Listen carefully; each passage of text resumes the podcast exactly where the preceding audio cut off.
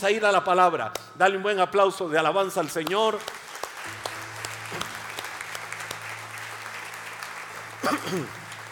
Y atesora esas verdades, las verdades de la Biblia, que no se pase un día sin decir, wow, ¿cómo me habló Dios? Yo te aseguro que cuando vas más a la Biblia, vas a ser más enemigo y vas a ser más repulsivo a la crítica destructiva, al chisme, a murmuración, a la vagabundería, a la pereza, muchas cosas. La Biblia transforma porque la palabra de Dios está viva. Y quiero ir a una verdad de ella. He titulado a este tema Amor en acción. Di conmigo amor en acción. Y cuando digo amor en acción, me inspiro en una palabra que Dios me dio para compartirla eh, a través de, del programa que tenemos a través de las redes con un equipo de amigos de, de varios lugares del mundo que le llamamos tiempos de oración y que tenemos los martes, los jueves y los sábados a las 11 de la noche, hora de Centroamérica. Y Dios me dio una palabra y la compartimos y de ahí desarrollé, avivé eh, de lo que Dios me dio ahí un tema para compartirlo con ustedes, que para efectos nuestros, como les digo, le he llamado Amor en Acción. Marcos capítulo 2, Evangelio de Marcos capítulo 2, versículos del 1 al 12. Vamos a leer ahí en la Biblia, Evangelio de Marcos capítulo 2, versículos del 1 al 12. Marcos 2, quiero leer en la, en la nueva traducción viviente, y la Biblia dice así, cuando Jesús regresó a Cafarnaúm, varios días después, enseguida corrió la voz de que había vuelto a casa. Pronto la casa donde se hospedaba estaba tan llena de visitas que no había lugar ni siquiera frente a la puerta, mientras él les predicaba la palabra de Dios. Llegaron cuatro, di conmigo, llegaron cuatro Llegaron cuatro hombres cargando a un paralítico en una camilla. Como no podían llevarlo hasta Jesús debido a la multitud, abrieron un agujero en el techo encima de donde estaba Jesús. Luego bajaron al hombre en la camilla justo delante de Jesús. Al ver la fe, di conmigo, al ver la fe. Al ver la fe de ellos, Jesús le dijo al paralítico, Hijo mío, tus pecados te son perdonados. Algunos de los maestros de la ley religiosa que estaban allí sentados pensaron, ¿qué es lo que dice? Es una blasfemia. Solo Dios puede perdonar pecados. En ese mismo instante Jesús supo lo que pensaban. Así que les preguntó, ¿por qué cuestionan eso en su corazón? Que es más fácil decirle al paralítico, tus pecados te son perdonados o ponte de pie, toma tu camilla y camina. Así que les demostraré que el Hijo del Hombre tiene autoridad en la tierra para perdonar pecados. Entonces Jesús miró al paralítico y dijo, ponte de pie, toma tu camilla y vete a tu casa. Y el hombre se levantó de un salto, tomó su camilla y salió caminando entre los espectadores que habían quedado atónitos. Todos estaban asombrados y alababan a Dios exclamando, jamás hemos visto algo así. El pasaje nos presenta a cuatro tipos de personas o a varios personajes o a varios protagonistas. Uno, Jesús. Dos, el paralítico. Tres, toda la multitud que escuchaba. Y cuatro, los cuatro hombres que cargaban al enfermo. Pero veamos solo aquellos, concentrémonos solo en aquellos que llevaban al enfermo hasta donde estaba Jesús. Estos hombres definitivamente hicieron lo que nosotros debemos de hacer en la vida, llevar a otros a un encuentro personal con Jesús. Literalmente estos hombres llevaron a aquel paralítico a un encuentro personal, a un encuentro literal con Jesús. Hoy espiritualmente, cada uno de nosotros somos llamados exactamente a lo mismo, a llevar a otros a un encuentro personal con Cristo Jesús. No solo para que encuentren sanidad física, sino también la espiritual. Hago una pregunta aquí como base o fundamento. ¿Cuál es la clave del éxito para haber encontrado o cuál fue la clave del éxito para haber encontrado o para que se haya gestado o para que se haya realizado un milagro en esta historia. Te voy a poner tres puntos, tres aspectos que a mí me describen cómo fue ese amor en acción.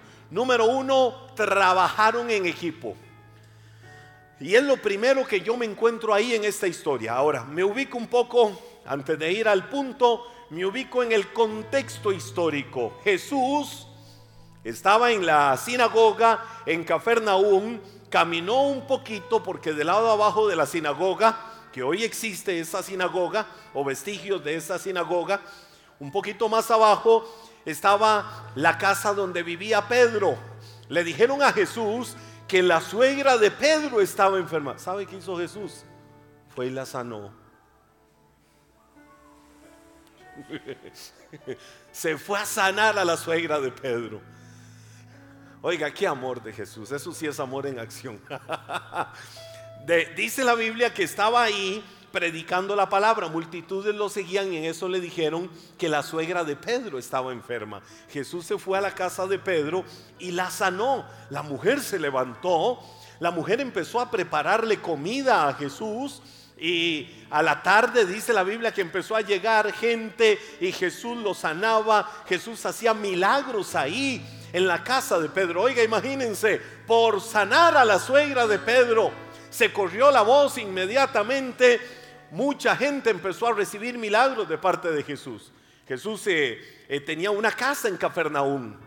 Yo me imagino, Jesús nació en Belén de Judea, se crió en Nazaret, que pertenece también a Galilea, y luego se fue a vivir en la temporada de su ministerio a la zona de Cafarnaúm. Y Jesús luego dice la Biblia que temprano se fue a otras regiones de Galilea a predicar el Evangelio.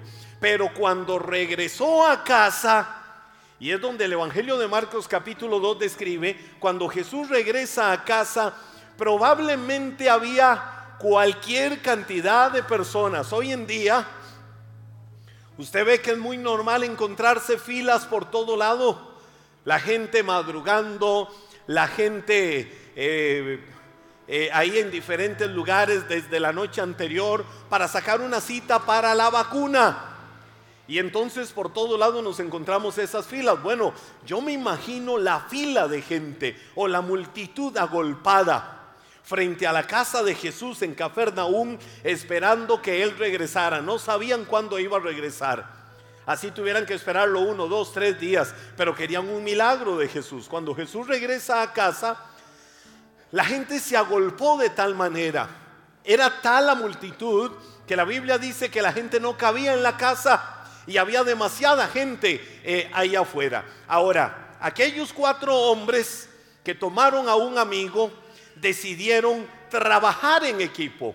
¿Cómo fue que estos hombres deciden trabajar en equipo? Y aquí es donde entra para mí lo impresionante de esta historia. Recordemos el versículo 3, nuevamente que dice, llegaron cuatro hombres cargando a un paralítico en una camilla. Ahora, solo imagínense, yo tengo aquí una pequeña descripción de una camilla. Claro, esta es una camilla pequeña, pero solo imagínese la escena. Estaba la multitud ahí, cuatro hombres, dos atrás, dos adelante, cargando a aquel paralítico. Llegaron hasta la casa. Ahora, ¿qué fue lo que sucedió? Cuando, ¿por qué les digo que trabajaron en equipo?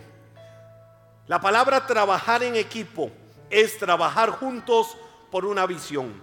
Trabajar en equipo es trabajar juntos por una misma visión. No significa pensar exactamente igual. No tenemos que pensar exactamente igual cuando nosotros trabajamos en equipo. Pero sí, escucha esto, pero sí es trabajar juntos por una misma visión. Para ellos, para los cuatro hombres, imagínense esta camilla, dos hombres adelante y dos hombres ahí atrás. Para ellos había un propósito común. Tenía que ser un gran amigo, tenía que ser un compa del barrio, o tenía que ser alguien a quien ellos estimaban, o tenía que ser alguien por el que estos cuatro hombres tenían una carga en su corazón, anhelando que su vida cambiara, anhelando que él saliera de la parálisis. Entonces, ¿qué fue lo que hicieron?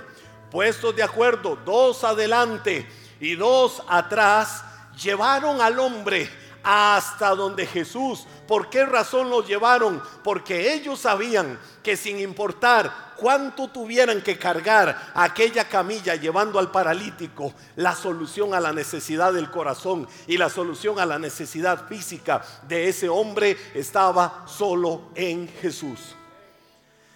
Era el único que podía dar respuesta. Ahora, ¿qué hacen entonces? Empiezan a trabajar de una manera coordinada. ¿Y qué es trabajar de una manera coordinada? Ellos no podían tomar rumbos diferentes.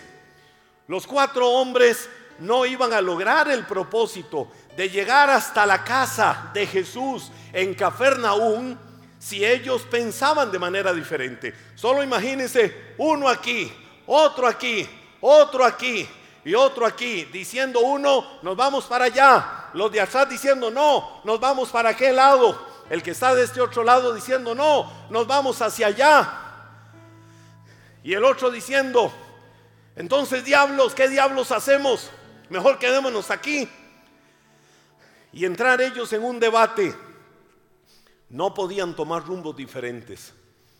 Tenían que pensar con propósito. Tenían que trabajar de una manera coordinada. ¿Para qué de una manera coordinada? Para lograr el propósito. Cuando yo veo esto, pienso en la realidad de la vida. Cuántas veces los celos, cuántas veces la envidia, cuántas veces los créditos personales, cuántas veces el egocentrismo, cuántas veces el sentimiento de que yo tengo que sobresalir, yo tengo que llevarme la gloria, yo tengo que recibir los méritos de todo, son el bloqueo más grande para lograr que un alma pueda llegar hasta la misma casa de Dios, hasta la misma presencia donde está Jesús, para que pueda tener una respuesta para su vida. ¿Cuánto nos desgastamos muchas veces en celos, en envidias, en críticas? ¿Cuánto nos desgastamos muchas veces en créditos personales? Pablo empieza a escribirle a la iglesia de Corinto su primera carta. Y cuando Pablo les escribe su primera carta, en el en los primeros capítulos Pablo habla de un problema que había en la iglesia de Corinto. Y Pablo le dice, algunos de ustedes andan peleándose, ah, yo soy de Pablo, yo me congrego con Pablo, ay, es que ahí sí está la unción. Y otros por allá, ah, pero es que usted no conoce a Cefas, mi pastor. Eh, Cefas era Pedro. Ah, usted tiene que escucharlo, ese tiene una unción que no hay pastor por estos lados que tenga la unción que tiene el pastor mío. Por allá brincaban otros y decían, Pablo, Cefas, ustedes no han conocido a mi líder, a mi apóstol, a mi autoridad espiritual, a Apolos. Ese sí es un ungido de Dios. Ese abre la boca y habla. Y cuando ese habla literalmente, cae el derramamiento del Espíritu Santo. ¿Sabe qué respondió Pablo a eso? Pablo dijo, ni Cefas en nada, ni Apolos en nada, ni Pablo en nada. Aquí el crecimiento lo da Dios. Y en buen tico, aquí el único que merece honor, gloria, alabanza y toda exaltación es el que está sentado en el trono.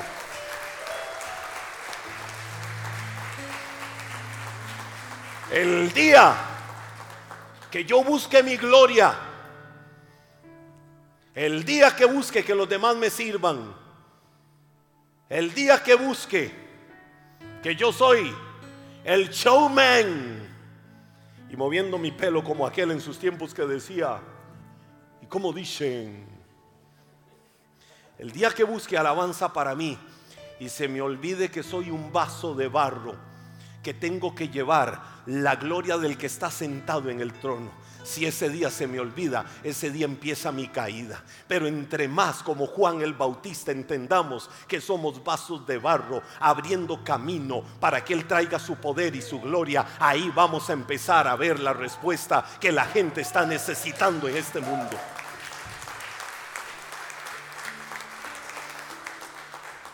¿Qué hicieron estos hombres?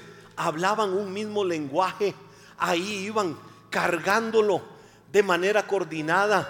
¿Pero por qué? Porque estaban hablando un mismo lenguaje, amor por un alma, restauración.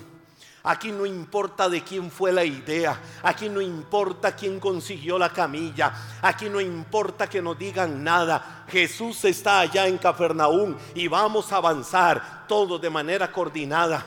Todos hablaban un mismo lenguaje. Vamos a llegar hasta donde está Jesús para que Él encuentre la respuesta. Ahora mire qué bonito. Lo cargaban cuatro. Dos adelante y dos a dónde. Dos atrás. ¿Qué significa esto? Que los que iban adelante, de seguro, los que iban adelante eran los que iban marcando el camino y diciendo por dónde teníamos que ir. ¿Qué hacían los que iban atrás? Iban confiando de que la ruta que llevaban era la correcta, porque adelante había gente que los iba inspirando, que los iba guiando para llegar a donde tenían que llegar. Es decir, unos guiaban el camino y otros confiaban en que la ruta por la que iban era la correcta.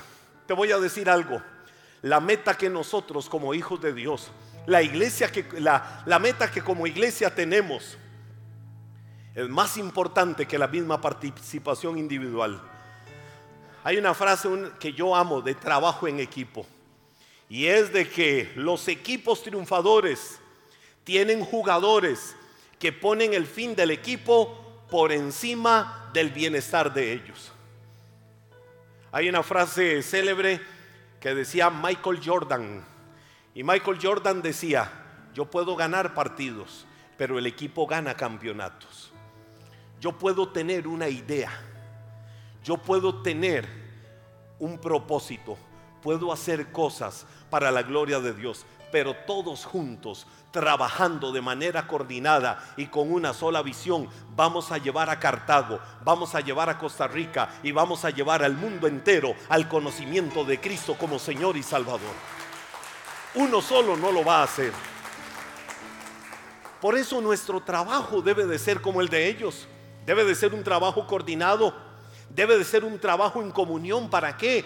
Para que logremos cosas grandes. La carta a los filipenses dice en el capítulo 2, versículos del 2 al 4.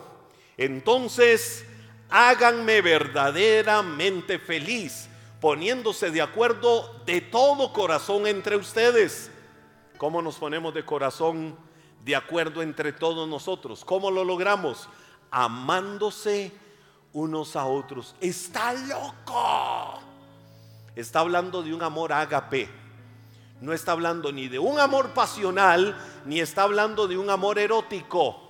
Perdón, de un amor eh, filos, fraternal. Está hablando de un amor ágape es decir, amarnos en el amor de Dios. Y amarse en el amor de Dios significa que aunque todos somos diferentes, tenemos que aprender a tolerarnos, porque todos fuimos lavados por la sangre de Cristo. Hace muchos años recuerdo, y, saben que eso entristeció mi corazón. Estábamos en el local pequeño, en el primer local que estuvo Iglesia Maná, un domingo por la tarde Nunca se me olvida, estaba en sus mejores tiempos un amigo amado que hace un año atrás él pasó a la presencia del Señor, amigo de la vida. Y él estaba ahí, estaba metidísimo con el Señor en esos tiempos. Y estaba en esa reunión alabando y adorando al Señor. Invité a una familia para que fueran a la iglesia, no se estaban congregando. Y me dicen, de fijo llegamos. Qué bendición que estás pastoreando en Cartago. Vamos para la iglesia. ¿Sabe qué hicieron? Llegaron a la iglesia esa tarde y entraron a la iglesia. Cuando vieron a aquella persona, perdieron la paz. Y se quedaron en la reunión. Después hablando con ellos, Les dije, ¿qué les pareció? Estamos para servirles. Lindo todo. Nos encantó la iglesia. Qué bonito. Oiga, estábamos empezando la iglesia. Qué bonito. Pero es que aquí se congrega tal persona, entonces mejor no volvemos. Esa fue la respuesta de ellos. Yo dije, ¡ay, qué rico que este momento fuera! El momento en que tenemos que entrar a la presencia del Señor todos y que vean a esa persona con sus vestiduras blancas en la morada celestial y que le digan al mismo Dios, ¡ay, aquí está en el cielo fulano de tal! Mejor nos vamos al infierno, pues que se vayan a la séptima paila.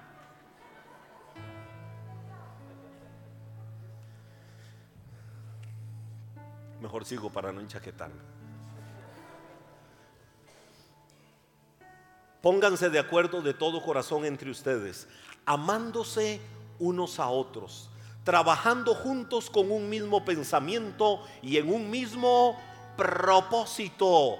No sean egoístas, no traten de impresionar a nadie. Es decir, en buen tico, deja de jugar de vivo, deja de jugar de agrandado y de agrandada, es lo que Pablo les está diciendo no vengan a impresionar a nadie. Dice, sean humildes, es decir, considerando a los demás como mejores que ustedes. ¿Cómo dice Pablo en la parte práctica o dinámica que significa ser humildes? Pablo dijo, ser humilde es que reconozcas que las demás personas pueden ser superiores a ti mismo, que las demás personas tienen atributos, tienen cualidades, tienen potencial, tienen cosas que no tienes y que de ellos puedes aprender cosas grandes en la vida. Pero hay personas la vanidad y el orgullo no les permite honrar y reconocer los méritos y lo bueno que otras personas tienen en la vida. Porque no pueden ser mejor que yo. Voy a decir algo. En el año 94, y puedo contar esta historia como experiencia, en el año 94 yo vivía en los Estados Unidos, vivía en el West Texas, era pastor de jóvenes de una iglesia y era director de una radio cristiana allá.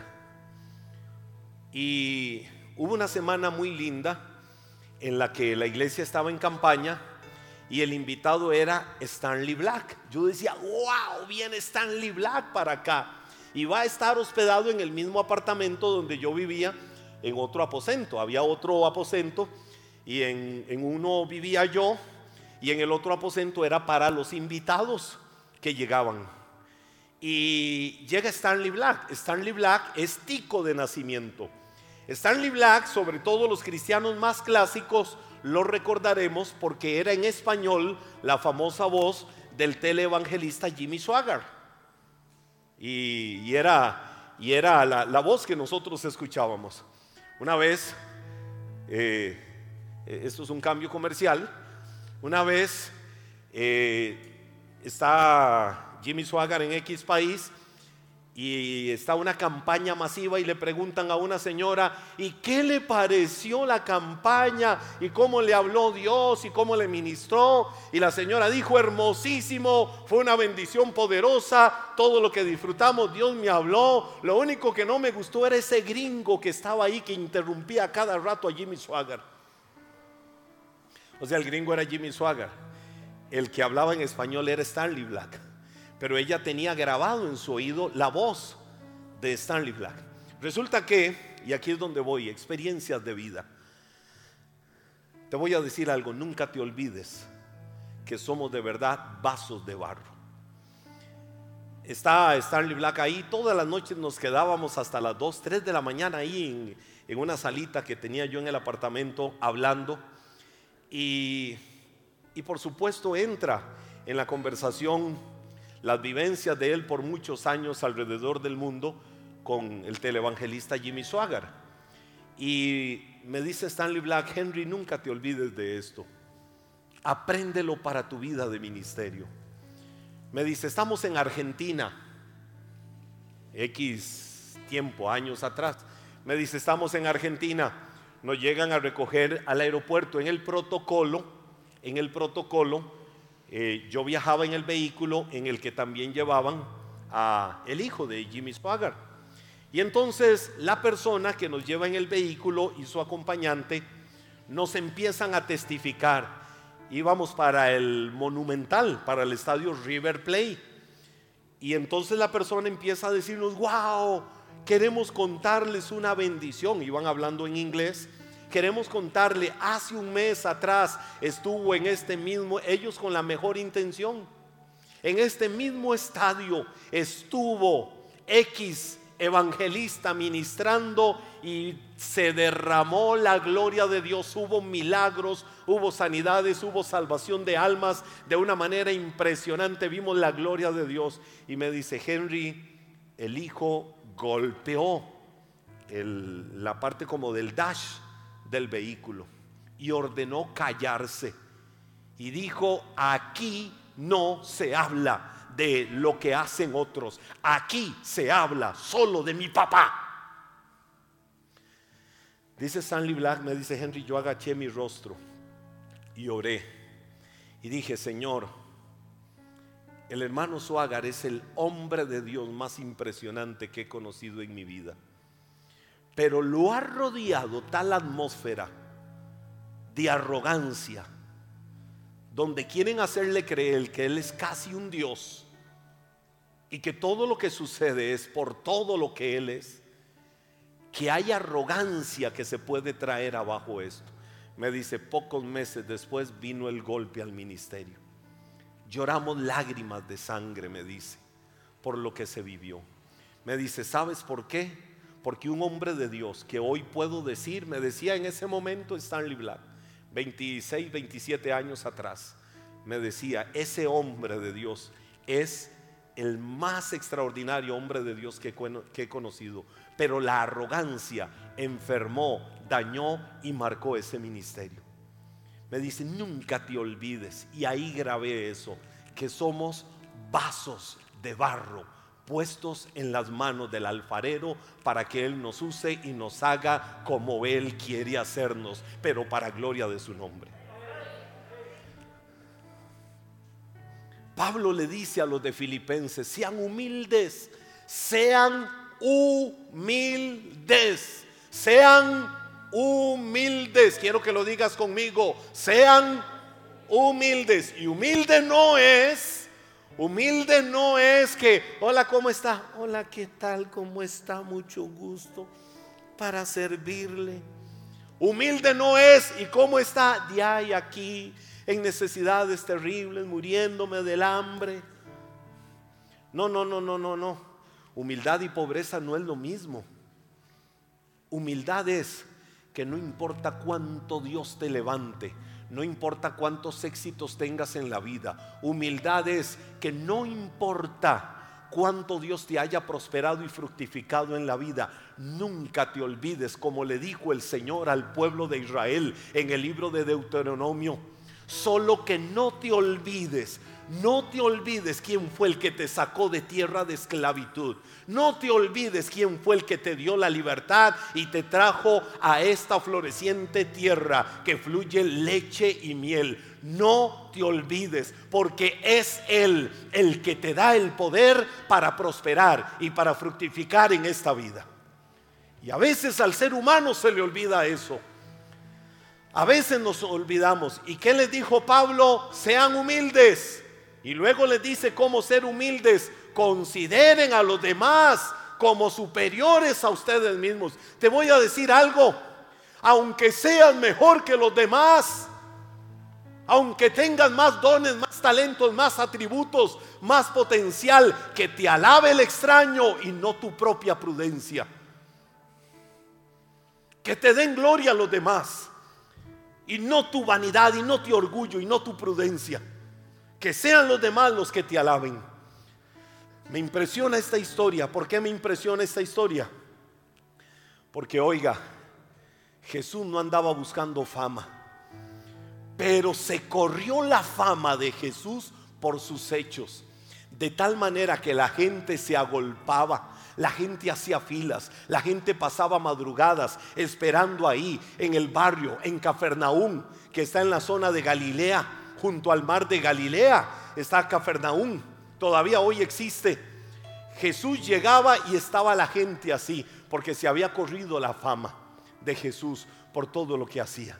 Que la buena fama que tengamos sea porque tenemos muy alto en nuestra vida el nombre que es sobre todo nombre y es el que está sentado en el trono, vestido de gloria y majestad.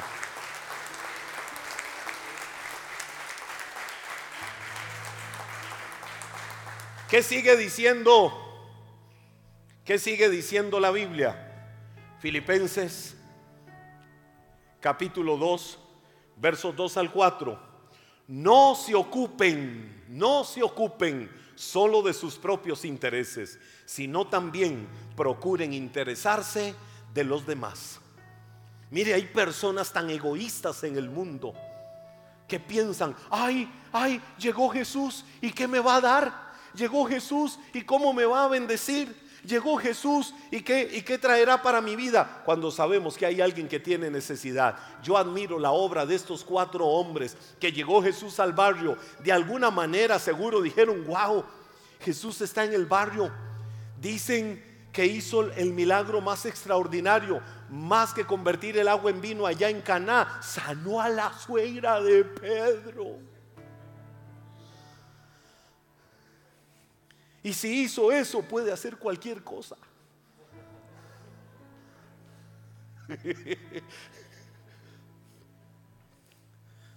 Oiga, y entonces, ¿qué dijeron? ¿Se acuerdan de aquel amigo allá en el barrio? Vamos a buscarlo, busquemos una camilla y lo traemos. Aquí está la respuesta, aquí está la solución a lo que él necesita. Llegó Jesús y sabemos que él puede cambiar el destino de su vida eterna y de su vida natural. Hay que ir por él. ¿Qué dice la Biblia? No se ocupen solo de sus propios intereses. Hay gente que vive en este mundo pensando tanto en antes yo, ahora yo, después yo. Hay gente que vive tanto pensando en sentirse tan bien que se le olvida que fuimos llamados a servir. Se les olvida que el principio y la esencia de la vida cristiana es dar más que recibir. A todos nos gusta recibir, ¿verdad que sí? Y no es malo, no es malo que nos chineen, no es malo que nos hagan sentir bien. Cumplo años el 11 de septiembre.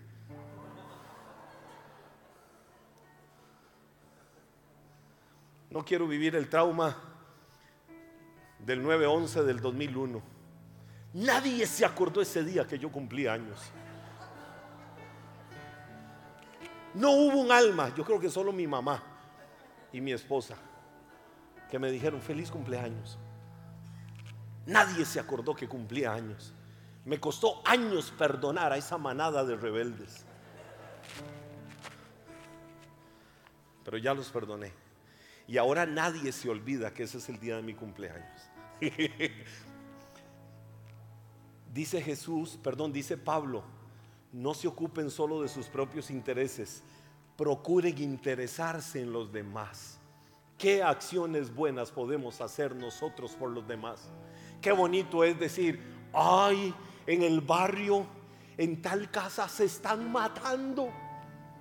Ay, esa persona Señor, qué dolor siento en mi corazón por esa alma, ese muchacho cuando lo veo pasar, esa vecina, todo lo que sufre, ay, qué dolor. Hipócritas. Lágrimas de cocodrilo decían por ahí. Dice la Biblia que cuando Jesús vio a las multitudes desamparadas como ovejas que no tienen pastor, ¿sabes qué dice la Biblia? Que tuvo compasión de ellas. Y dijo, algo tengo que hacer por estas almas. Algo tengo que hacer por ellas. Algo tengo que hacer para darle respuesta a lo que están viviendo, a lo que están enfrentando. Y entonces Jesús les dio respuesta. Cuando decimos, ahí siento un dolor, pero no hago nada, es puro bla, bla, bla religioso. La fe sin obras es muerta. Entonces aquí dice, procuren interesarse en los demás. ¿Cuánta gente hoy está con una parálisis espiritual? ¿Cuánta gente hoy está muriendo y pereciendo sin respuesta a su vida, sin Cristo como Señor y Salvador, para que tengan un destino eterno? Y nosotros lo sabemos y no estamos haciendo nada. ¿Cuánta gente no tiene alimento y están encerrados por el COVID. Señor, oro para que glorifiques tu nombre y los sanes. Pero ¿qué puedo hacer yo por ellos? ¿Podré ir a dejarles una bolsita de frijoles? ¿Podré ir a dejarles una bolsita de arroz? Amor puesto por obra. Si hay algo que yo detesto y ustedes saben, es la religiosidad, el bla, bla, bla, bla religioso, el puro Biblia y no hago nada por la necesidad de la gente. Fuimos llamados a pensar en la necesidad de las demás personas. Entonces, ¿cómo logramos nosotros cambiar el destino de una persona trabajando en equipo, haciendo las cosas como a Dios le gustan, para la gloria de su nombre, para alabanza de su nombre, para exaltar el nombre bendito del Señor y que Él pueda glorificarse. No he terminado el tema porque estoy en el primer punto. Trabajaron en equipo. Me faltan dos puntos. No los voy a decir hoy. De seguro Dios va a hablar, va a bendecir y va a ministrar tu vida la próxima semana con el favor del Señor. Porque sé que viene lo mejor de esta palabra. pero te voy a decir algo, te voy a anticipar algo. ¿Sabes por qué ese paralítico, de acuerdo a lo que ya leímos, fue sano? Porque cuando lo estaban bajando del techo, Jesús vio aquello, se impresionó de tal manera que lo sanó, hizo el milagro, no por la fe del hombre, dice la Biblia, por la fe de aquellos cuatro. Es decir, la fe tuya puesta por obra es el canal de acción para que Dios pueda traer respuesta a otros que necesitan, que pueden ser duros, pueden ser una piedra, pueden ser lo peor en este mundo en cuanto a la dureza de su corazón, pero la fe tuya puede venir a revertir la situación que está viviendo aquella persona. ¿Por qué? Porque te has dispuesto para que Dios te use para gloria de su nombre. Ponte de pie, dale honor, dale gloria y dale alabanza a nuestro Dios.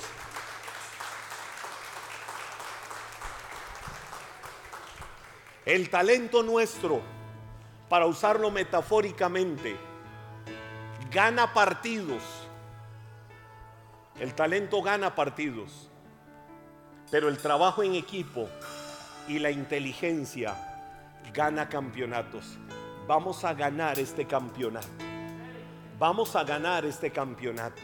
Y vamos a robarle a Satanás todos los goles que ha logrado meter y todos los puntos que ha ganado en una sociedad que se ha endurecido y se ha alejado de Dios. Se lo vamos a ganar porque nos ponemos en la brecha para decir, Señor, aquí estoy para ser un canal, para ser un instrumento para la gloria de tu nombre.